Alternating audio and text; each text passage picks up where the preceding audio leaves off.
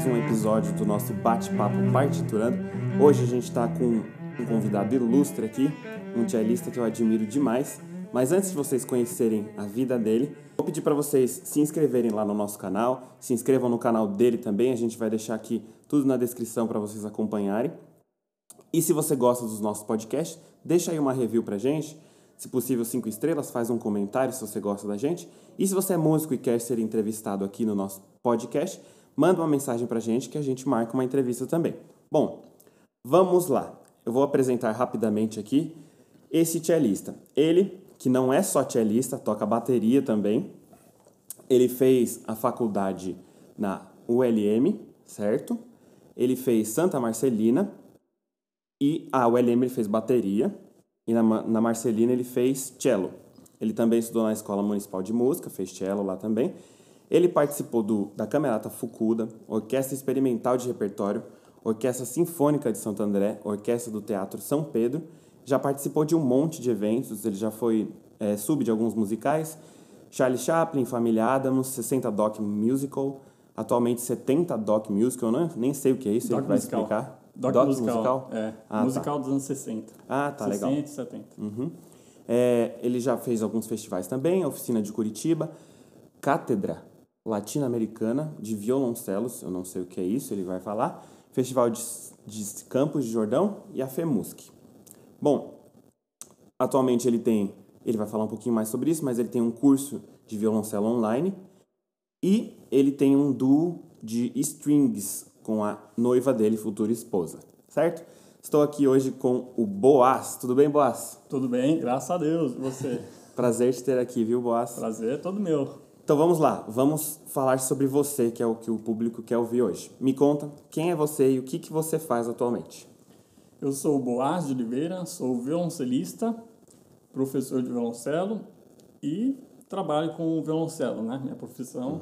Violoncelo, embora também faça alguns trabalhos de bateria, eu tenho formação como baterista, mas atualmente trabalho com, como violoncelista, dou aulas de violoncelo, dou aulas aqui na CART, né? Academia Adventista de Arte, dou aulas particulares e também trabalho com eventos, faço muitos eventos, casamentos, eventos corporativos, gravações também.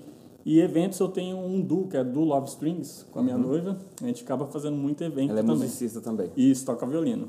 certo? Muito bom. Então vamos chegar, é, vamos voltar lá na história e ver como é que você chegou até aqui. Por que, que você escolheu o cello? Como é que foi essa história aí? Então, o cello foi algo meio que por acaso, né? Eu creio em Deus, sou cristão, então eu sei que foi plano de Deus. É, mas eu comecei a aprender violoncelo sem intenção nenhuma de seguir carreira. Né? Eu comecei minha primeira formação na bateria. Eu sempre quis trabalhar com música, né? Sempre tive essa intenção. Só que minha intenção era trabalhar como baterista, com banda, né? Tocar numa banda, tal. Com 14 anos já dava muito aula de Seu bateria. primeiro instrumento foi o cello mesmo, né? bateria. Foi bateria. Foi bateria. Nossa. Comecei com bateria com 8 anos de idade, me formei com 18 e aos 15 apareceu uma oportunidade para aprender violoncelo. Meu pai tra trabalhava no Pão de Açúcar, né? Na empresa e apareceu uns cursos lá de informática e inglês, que é o que eu queria fazer. Só que esse curso era todos os dias. Então, ia me atrapalhar nas aulas de bateria. Só que aí eu vi música lá, que eram só dois dias por semana. E eu era curioso, né? Sou curioso, gosto de conhecer out- outros instrumentos. Eu vi lá que tinha cordas, né? Foi aí que, que é, o, é o método Jafé de ensino coletivo de cordas. Foi aí que eu comecei. Me inscrevi, fiz a inscrição, fiz um teste básico lá de música, só para ter uma noção, né? E aí eu comecei a estudar violoncelo só para ter noção. Não tinha intenção nenhuma de seguir carreira. Sabia que queria trabalhar com música, mas com violoncelo eu nem imaginava que hoje eu estaria aqui. Coisa. certo, pode continuar. Então, comecei a estudar violoncelo só para ter alguma noção e, paralelo, bateria. Já dava, com 14 anos, já dava, dava aula, né? E bateria e violoncelo eu comecei com 15 anos a estudar, nesse método coletivo de cordas, que é um, um método que, desde a primeira aula, já tem um- uma orquestra de cordas. Então, fiz um método, que foi um curso de três anos, e depois procurei o professor particular. Nisso aí eu comecei a gostar muito do violoncelo. Identifiquei muito, comecei a gostar do som. Falei, meu, eu fiquei com o coração dividido, né? Mas por que o cello? Por que que você não escolheu o violino, viola? Então, o violoncelo, é, ele tem um som grave, né? Um som assim. Eu me identifiquei muito que é um som introvertido. E na época eu era, sou ainda um pouco, mas na época eu era uma pessoa muito tímida. Muito mesmo. Se fosse para falar aqui, eu, uhum. nossa, eu estaria assim, suando frio, né? Então eu era uma pessoa extremamente tímida, muito na minha mesmo. Eu lembro até hoje das aulas de bateria, meu, meu professor falava: grita menina. Eu, ah, ah, ah. Eu lembro, nas, nas provas ele ficava me zoando: grita meu, ah. Até que eu me desenvolvi, eu lembro uma vez ele grita, eu dei um grito tão uhum. forte lá na, na prova. Mas eu era muito tímido, eu acho que esse, o som introvertido, né? Esse som assim que. Ela é mais plano de fundo, assim. Isso, né? O é, é mais expoente. É, né? me chamou muita atenção. Né? E, e, aí eu me identifiquei muito com o som, comecei a gostar, gostar e comecei a ficar dividido. Meu, eu acho que é isso que eu quero. Eu comecei, e aí eu decidi quando eu comecei a estudar particular com o professor, pagava aula particular. O Wilson Sampaio foi meu primeiro professor, atualmente ele toca na USESP, junto com a esposa dele, né? Uhum. Então, aí fiz aula com ele, pouco tempo de aula já entrei para faculdade, Santa Marcelina. E aí eu falei, é isso que eu quero. Aí eu vou, isso que eu vou seguir. Show, show de bola. É, e como que foi a entrada no seu primeiro grupo profissional? Então, é um sonho de muitos jovens, né? Quando estudam violoncelo instrumento que for, assim, erudito, né? Entrar uhum. numa orquestra profissional e uhum. era meu sonho, né? Entrar. E minha primeira orquestra profissional foi o Teatro São Pedro. Uhum. Lá eu toquei durante sete anos. Né? Infelizmente teve um corte de verba em 2017. É do governo isso ou não? Isso, a verba vem do governo, mas quem administra é o Instituto Pensart. Tá. Né? Uhum. E aí teve cortes de verba e fui mandando embora.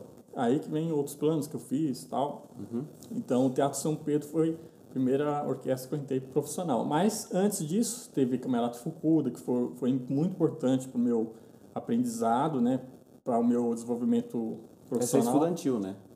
Essa é, a, cam a Camerata, é, o Fukuda é considerada profissional, uhum. né? O nível é profissional, tá. mas é, é, não, não chega a ser um, digamos, comparado a uma orquestra profissional, até porque não tem um salário, né? uhum. não tem... É dos alunos da, do projeto. Lá. Isso. Mas, assim, às vezes tem uns concertos que tem cachês, uhum. né? E geralmente lá é mais convidado, você é convidado, não tem teste. Então eu lembro que eu fui convidado, né? Você chegou a tocar com o Renato lá, alguma vez? O não lembro. Renato, violino aqui? Ele tocou na Fukuda sim, também. Sim, sim. Eu acho que não. Não? Eu acho que não. Tá. Vamos continuar então. É, e como que foi a entrada sua nesse mundo digital? Por que, que você decidiu ir para as redes sociais, distribuir o seu curso online? Então, começou no, no meu canal no YouTube, né? Tenho o canal há muito tempo, só que eu não, não, não tinha ideia que poderia repercutir tanto, uhum. né?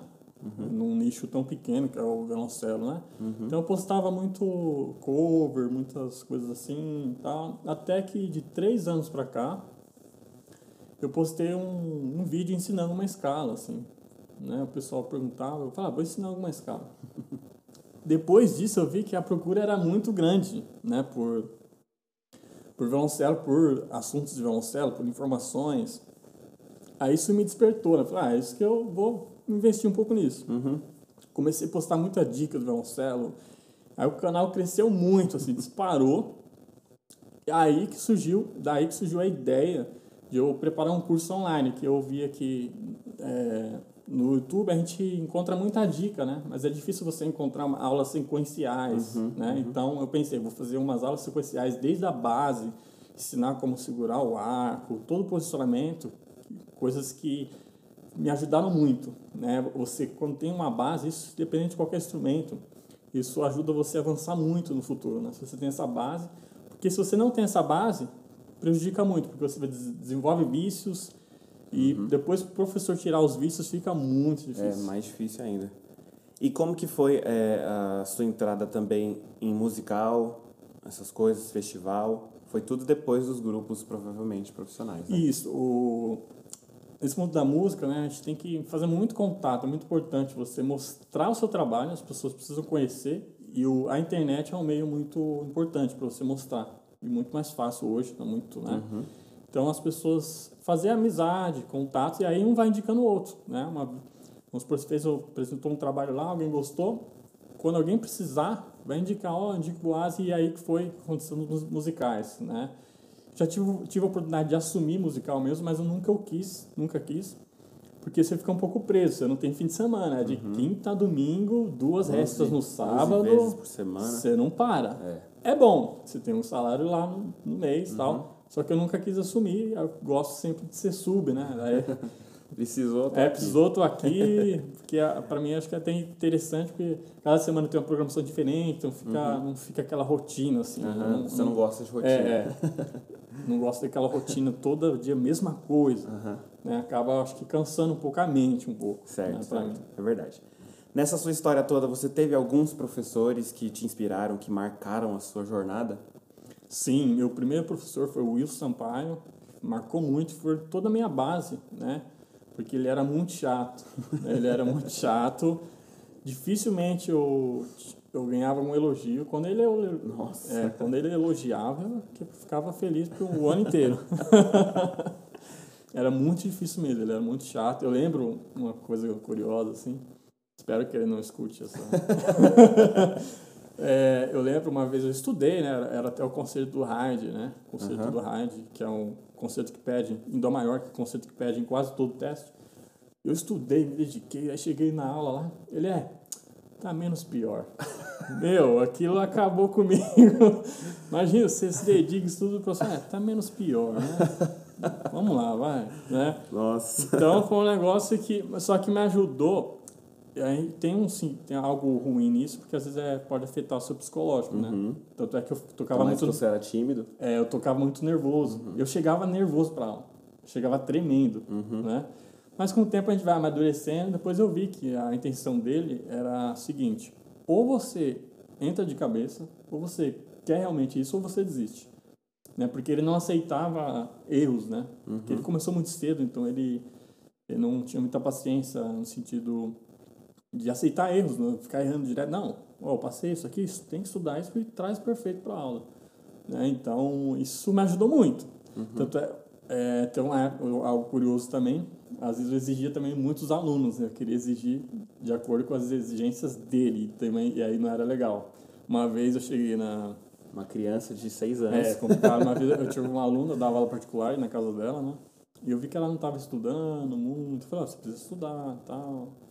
Aí chegou uma hora que eu falei, ó, oh, vamos fazer assim, você só vai me ligar se você estudar. Não me liga mais. e aí na outra semana ele ligou, né? Estudou e ligou. Mas eu era muito chato. Hoje agora eu tenho mais jogo de cintura, uhum. porque eu pergunto primeiro qual é o objetivo do aluno. Se o aluno uhum. quer se profissionalizar, eu falo, ó, oh, então o caminho é esse. Se você quer ser profissional, o caminho é esse. Agora não, eu quero tocar só músicas pop, é, para mim é uma terapia. Ah, então vamos seguir essa linha, não vou exigir tanto de você, mas claro que sempre corrigindo. E com crianças também é complicado isso, porque às vezes a criança está lá porque o pai mandou.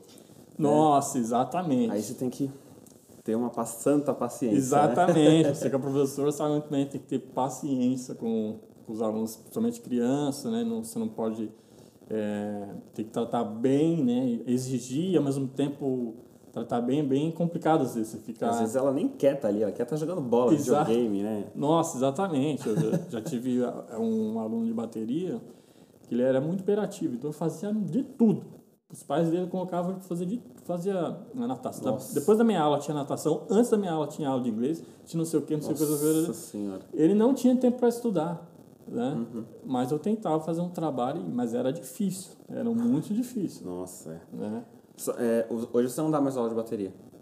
Hoje eu dou aulas de vez em quando, né? Quando as pessoas querem ter uma orientação maior. Nossa, legal. Querem, ou às vezes é, eu conheço muitas pessoas que já tocam muito tempo bateria, mas não tem leitura. Uhum. Às vezes precisa ler, Vai quer aprender a ler isso, quer aprender a ler.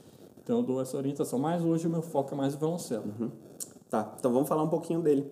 É, o seu instrumento principal, não é o primeiro, mas é o principal, né? É, para quem está começando agora, que cuidados que a pessoa pode ter com o instrumento? Então, é, quando você compra o instrumento em loja, geralmente vem com uma capa simples. Né? É importante você ter um estojo depois, ou pelo menos uma capa mais acolchoada para proteger o instrumento, né? Para uhum. não bater, porque é muito sensível, né? Bateu, às vezes quebra... E às vezes, principalmente para quem é iniciante, às vezes dependendo da onde quebra, às vezes para consertar custa o preço de outro, Nossa. Né? Às vezes, porque a média é 1.500 reais um violoncelo Uhum. iniciante, né? E é laminada, dependendo de cor quebra, às vezes conserta Laminado se diz a madeira fininha. isso, que é um compensado para Uhum. quem é iniciante, né? Então, os cuidados, é, investir numa boa capa, né? Limpar bem o instrumento com flanela seca, nunca usar água, né? Sempre uma flanela seca, tirar o excesso de breu que fica nas cordas. Ixi, ninguém faz isso. Sempre tem, é bom. Terminou de tocar, tirou o excesso de breu ali Nossa, da eu corda. nunca vi as pessoas fazendo É, isso. senão aí fica uma crosta, fica grudando. Nossa, né? Tem uma cera, uma cera automotiva, chama Max Huber, ó, fazendo propaganda, nem tô ganhando. que dá pra, depois de um tempo que fica muito, gruda, gruda muito breu, né? Aí Uhum. eu passo um pouco. Essa cera, ela não agride o verniz, né? Porque tem ceras que agride o verniz, aí pode até... Mas a, a crina do arco não tira o breu? Ela não é feita para tirar o breu? Ou não? Tô Ah, não, a crina, a gente passa o breu na crina para gerar o atrito nas cordas, né? E com o tempo você vai utilizando a crina e vai saindo o breu. Vai passando para É, corda. Exatamente, vai Ah, passando para a tá. corda para gerar esse atrito. Entendi. E aí nisso acaba saindo o pozinho mesmo, aí gruda no corpo do instrumento, Ah, gruda nas tá. cordas, entendeu? Cada instrumento com seu problema, né? O meu não tem nada disso, mas é baba. Esse é o meu problema. tá. E para quem tá pensando em seguir carreira com cello, que competências, que que que ele precisa ser para um, ser um, instru- um instrumentista assim na frente dos outros? O que que ele precisa ter? Então, precisa ter um bom professor, uma pessoa que vai te orientar. Por exemplo, eu não posso. Se eu quero entrar no ZESP, eu preciso procurar alguém que já fez esse caminho, Uhum. né? Que toca lá, que ou que está em um caminho melhor ainda. Então, porque é meio lógico isso, né? Mas é importante observar, né? Se eu quero es- entrar um dia no ZESP da vida, eu preciso estudar e, e procurar saber as experiências que as pessoas tiveram para passar numa prova, qual foi a preparação dela. Então, o professor vai te orientar tudo nisso, né? Quando, então, procure um bom professor, né? Investigue, saiba o currículo do professor não, e também não só o currículo, mas o resultado. Você tem que olhar para os alunos do, do, do professor que você quer e ver se tem resultado, né? Porque às vezes pode ter até um bom currículo, mas às vezes não tem uma boa didática. Então, tem que ter resultados. Se o professor tem resultados, você vê os alunos tocando bem, aí pode ser que esse seja o caminho para você seguir. Então, estude bastante. Eu lembro que o Wilson falava não menos do que três horas por dia, não menos que isso, é o mínimo, né, para quem quer seguir carreira. Se eu ficava um dia sem pegar um instrumento, eu ficava mal, né? Não pode ficar sem pegar o Sentir a instrumento. diferença. É, não pode ficar um dia sem pegar no instrumento. Todo dia tem que pegar, estudar. Tudo bem, tem o dia do descanso, às vezes quer descansar, mas toca um pouquinho, né? Sempre não pode ficar. Eu, se eu ficar um dia sem pegar, hoje às vezes não dá tempo. Eu pego todo dia, né? Mas às vezes nem consigo estudar todo dia. É diferente. Uma coisa é você tocar e outra coisa é você estudar. Semana passada eu estava conversando com outra professora, que ela veio aqui também fazer entrevista. Ela é trompista e ela estava falando justamente sobre isso que você estava falando. É dos professores. Que você tem que procurar um professor bom que seja educador. Porque não adianta nada ser um professor. É o primeiro trompista da, da USESP, mas não sabe dar aula. Exatamente. É, tem que ser um professor educador. Legal. É, vamos entrar aqui nas perguntas que alguns dos seguidores fizeram. A primeira pergunta é assim: O músico que faz uma boa música, estando satisfeito com o resultado, decide continuar investindo tempo e dinheiro ainda estudando. Pode dizer que, do, é, que, que dos que ficam é, onde estão sem a pretensão de aprender mais. Como qualificar isso? O que ela está querendo dizer, essa pessoa aqui? É, quando que você decide que você está satisfeito com o seu som e decide, ah, vou parar por aqui, tô bem. Uma ferramenta muito boa é, é se gravar, né? Você se grava, você vai escutar seu som, tanto áudio como vídeo. Se você gostou daquilo, mostra para outras pessoas também avaliarem, né? E a, a música é infinito, né? Eu posso tocar, um, aprender um concerto, por exemplo, mesmo que eu toque ele bem, mas é infinito, porque eu sempre posso melhorar, sempre posso melhorar o som, posso melhorar musicalmente e tal. Mas assim, para você chegar num nível de falar, fiz bem feito esse trabalho, eu penso depois que você gravar. Você, depois que você gravar áudio e vídeo. Que aí você, porque áudio, você percebe muitas coisas, né? Você ouve fora da sua cabeça, é, né? Porque uma coisa é você tocar ao vivo no concerto. Agora, áudio, o áudio não, não dá para escapar. Qualquer uhum. errinho, qualquer falha, uhum. escuta tudo. Né? Então, se você chegar num nível de gravar, conseguir gravar bem, escutar e falar, ó, oh, que som agradável, eu acho que tá bom para partir para uma próxima. E, e eu falo para os meus alunos também, de além de se gravar, você pegar as referências que você tem de saxofonista ou de cellista, no caso, que você admira, e comparar assim, ah, não tá igual o cara, mas tá, tá legalzinho, tá assim, não se comparar com os outros, né? Acho que é uma boa Muito bom, você tocou um assunto muito importante mesmo, a pessoa tem uma referência, né? Você precisa ter referência de som uhum. para você seguir. Não né? só do instrumento que você toca também, né? É bom você ter referência de um pouco de tudo para você não ficar trancado ali, ah, você é saxofonista e só isso e não quero ouvir guitarra, por exemplo. Tem que ouvir um pouquinho de é, tudo, não, né? tem que ser aberto. E isso para quem quer trabalhar com música é um diferencial. Se você ser um pouco eclético, uhum. é, às vezes entender que, às vezes eu vejo muito isso no erudito, está mudando, mas no erudito tem um pouco isso. A pessoa mantém aquela linha do erudito e, ah, não toca popular. Ah, um pagode? O que, que é isso, pagode? Vou contar uma curiosidade, uma experiência de pagode que eu tive. Uma vez teve um produtor de pagode, me chamou para fazer uma gravação. Beleza, fui lá gravar, né? E eu sempre tenho em mente que nunca você pode substituir, é, subestimar uma partitura ou algum ritmo, alguma coisa. Né? E eu sempre fiquei na minha, né? Porque eu sei que às vezes pode ter surpresas, como eu já tive. Mas enfim, fui gravar pagode lá, um produtor muito bom, tinha um ouvido espetacular, né? Fez um arranjo também espetacular que eu tive dificuldade de tocar. Né? Tanto é que é, ele escreveu tão, escreveu bem, né? E tinha uns trechos tão difíceis que eu tive que falar para ele, ó, esse trecho não tem condições. É, aí teve que parar, só fazer aquele compasso, gravar e depois seguir, porque não dava mesmo. Né? Caramba. Eu, eu, eu tinha que ter tempo para estudar, para ah, fazer ele aquilo. deu na hora. É, porque é, costumo, é, é, muito comum eu fazer uhum. gravação assim, chega na hora, não, nem conhece a música, chega ali e grava. Uhum. Muito comum isso. Uhum. Mas naquele dia não tinha como, não dava tempo para estudar. Tinha que gravar. Então aí tive que fazer todo, só aquele compasso. E uma curiosidade muito importante desse produtor de pagode, tem uma outra vez que ele me chamou, depois de meses me chamou para gravar, e eu tava com outro instrumento, né? Outro instrumento mais, um pouco mais simples, Agora não sei se o meu tá reformando, alguma coisa. Levei outro instrumento. Ele falou para mim, ô Boaz, tá legal, tá afinado, tá no ritmo, mas tem algo diferente, cara. Tá diferente, não, não sei dizer o que, que é, mas tá diferente. E eu, eu sabia o que, que era, que era Caraca. o instrumento, mas eu não falei para ele, né? Eu só esperei ele que falar. ele não escute isso também. É, né? daí, não, tá diferente. Daí depois eu falei para ele, olha o instrumento. Lá, ah, sabia. Então eu achei, fiquei impressionado com é, a audição dele, né? Timbre, mudou. A, concepção, a, depois disso depois de meses, se fosse tipo de um dia para o outro, uma semana, mano, depois de meses que ele me chamou, né? Nossa. Eu fiquei muito impressionado. Aí você fala, é pagode, não tem coisa de qualidade? Tem, às vezes você não gosta daquele ritmo, mas às vezes tem pessoas por trás que querem realmente fazer de, trabalho de qualidade. Então, uma maneira de você seguir bem-se com a música e ter muita oportunidade é você não se limitar a um estilo só. Uhum. Ser aberto com todo mundo, procurar aprender outras coisas. Isso aí. É, mais uma pergunta, então, de outro seguidor aqui. Com quanto tempo de estudo você começou a gostar do seu som? Ó, oh, acho que até hoje estou tentando melhorar. Mas, assim, é, eu acho que com três, quatro anos eu comecei assim sentir um som legal, consegui eh, dominar mais o instrumento, uhum. fazer vibrato, entendeu? Mas, mas é uma busca constante. Então, uhum. instrumento de cordas é complicado, é muito difícil de tirar já um som desde o começo. Tem que ter persistência. Uhum. Eu acho que depois de três, quatro anos que eu comecei a sentir o melhor no som. Outra pergunta, então. É, Boaz, você pretende seguir estudando até alcançar os níveis dos músicos que você admira? Com certeza.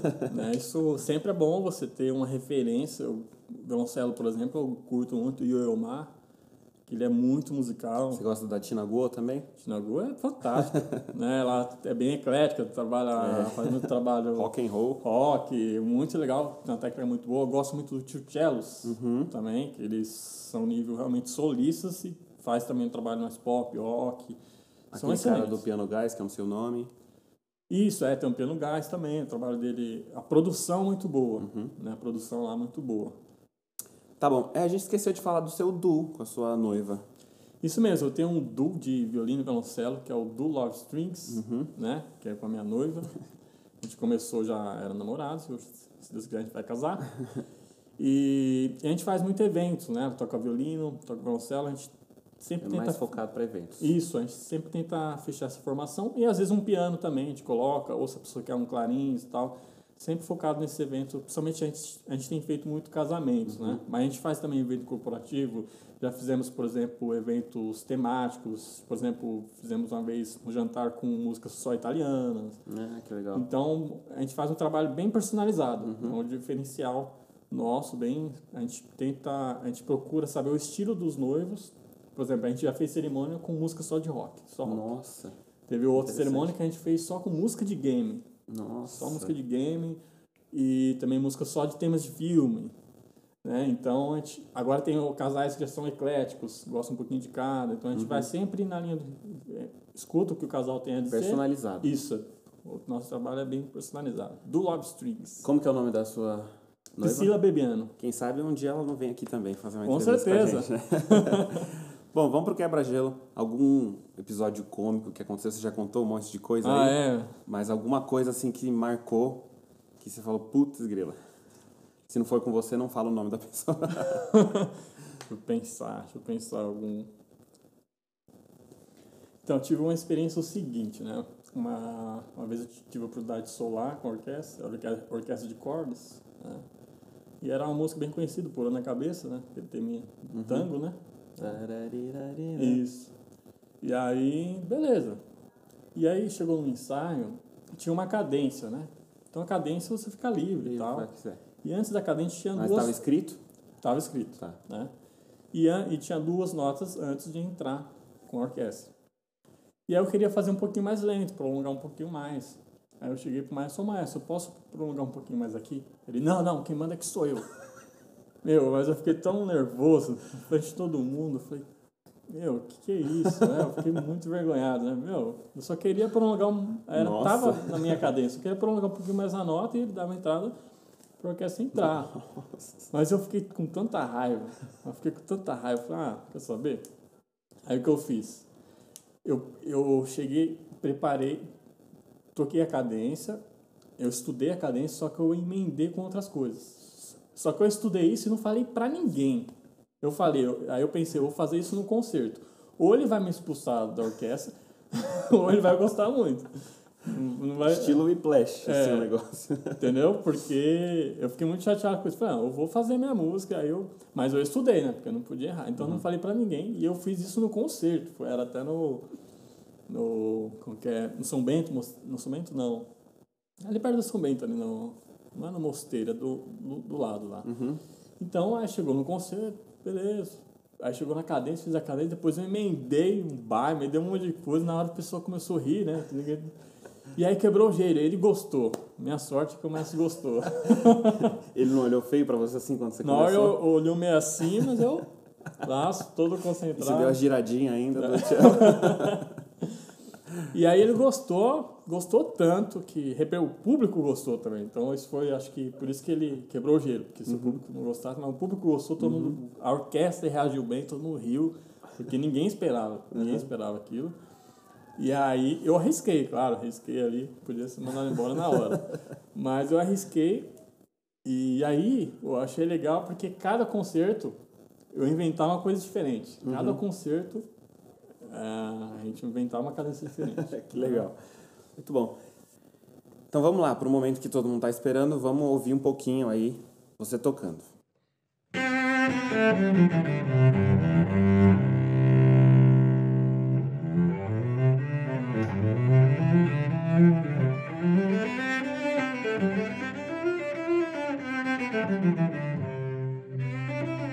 Música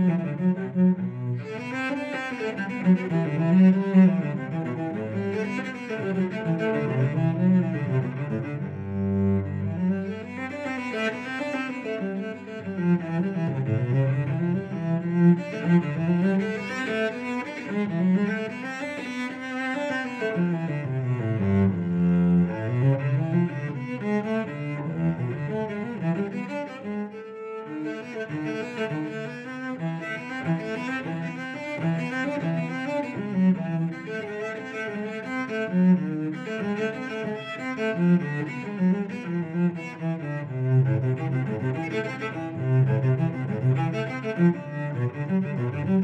you.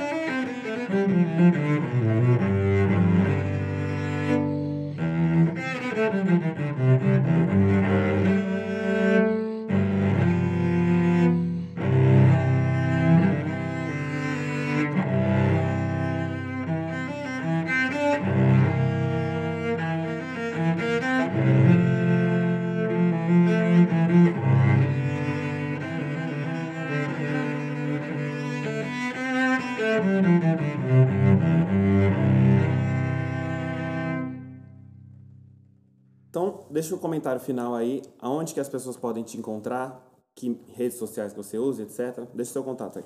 Então, pode me procurar, é, Boaz de Oliveira Silva, digitar meu nome no YouTube já aparece meu canal, que é o mesmo nome meu, uhum. né? É, Instagram, Boaz Celo Drum, né? Tem uma página também no Facebook, Boaz de Oliveira Silva, tem o meu Facebook também pessoal. Uhum. Então, é isso aí, segue lá, tudo, se inscreva no canal, compartilhe, né? É, Comente. Coisas de sempre. É, a gente vai deixar tudo na descrição para os meus ouvintes e os seus também conseguirem encontrar a gente. Bom, queria agradecer muito você por ter vindo aqui, por ter tirado um tempinho na sua agenda aí para poder conversar. Tenho certeza que os ouvintes adoraram te conhecer um pouquinho e com certeza aprenderam muito com você. Valeu! é isso aí, ouvintes. Obrigado a você também pela paciência, por ter aqui feito a nossa audiência melhor. É, e até o próximo episódio. E é isso aí. Tchau!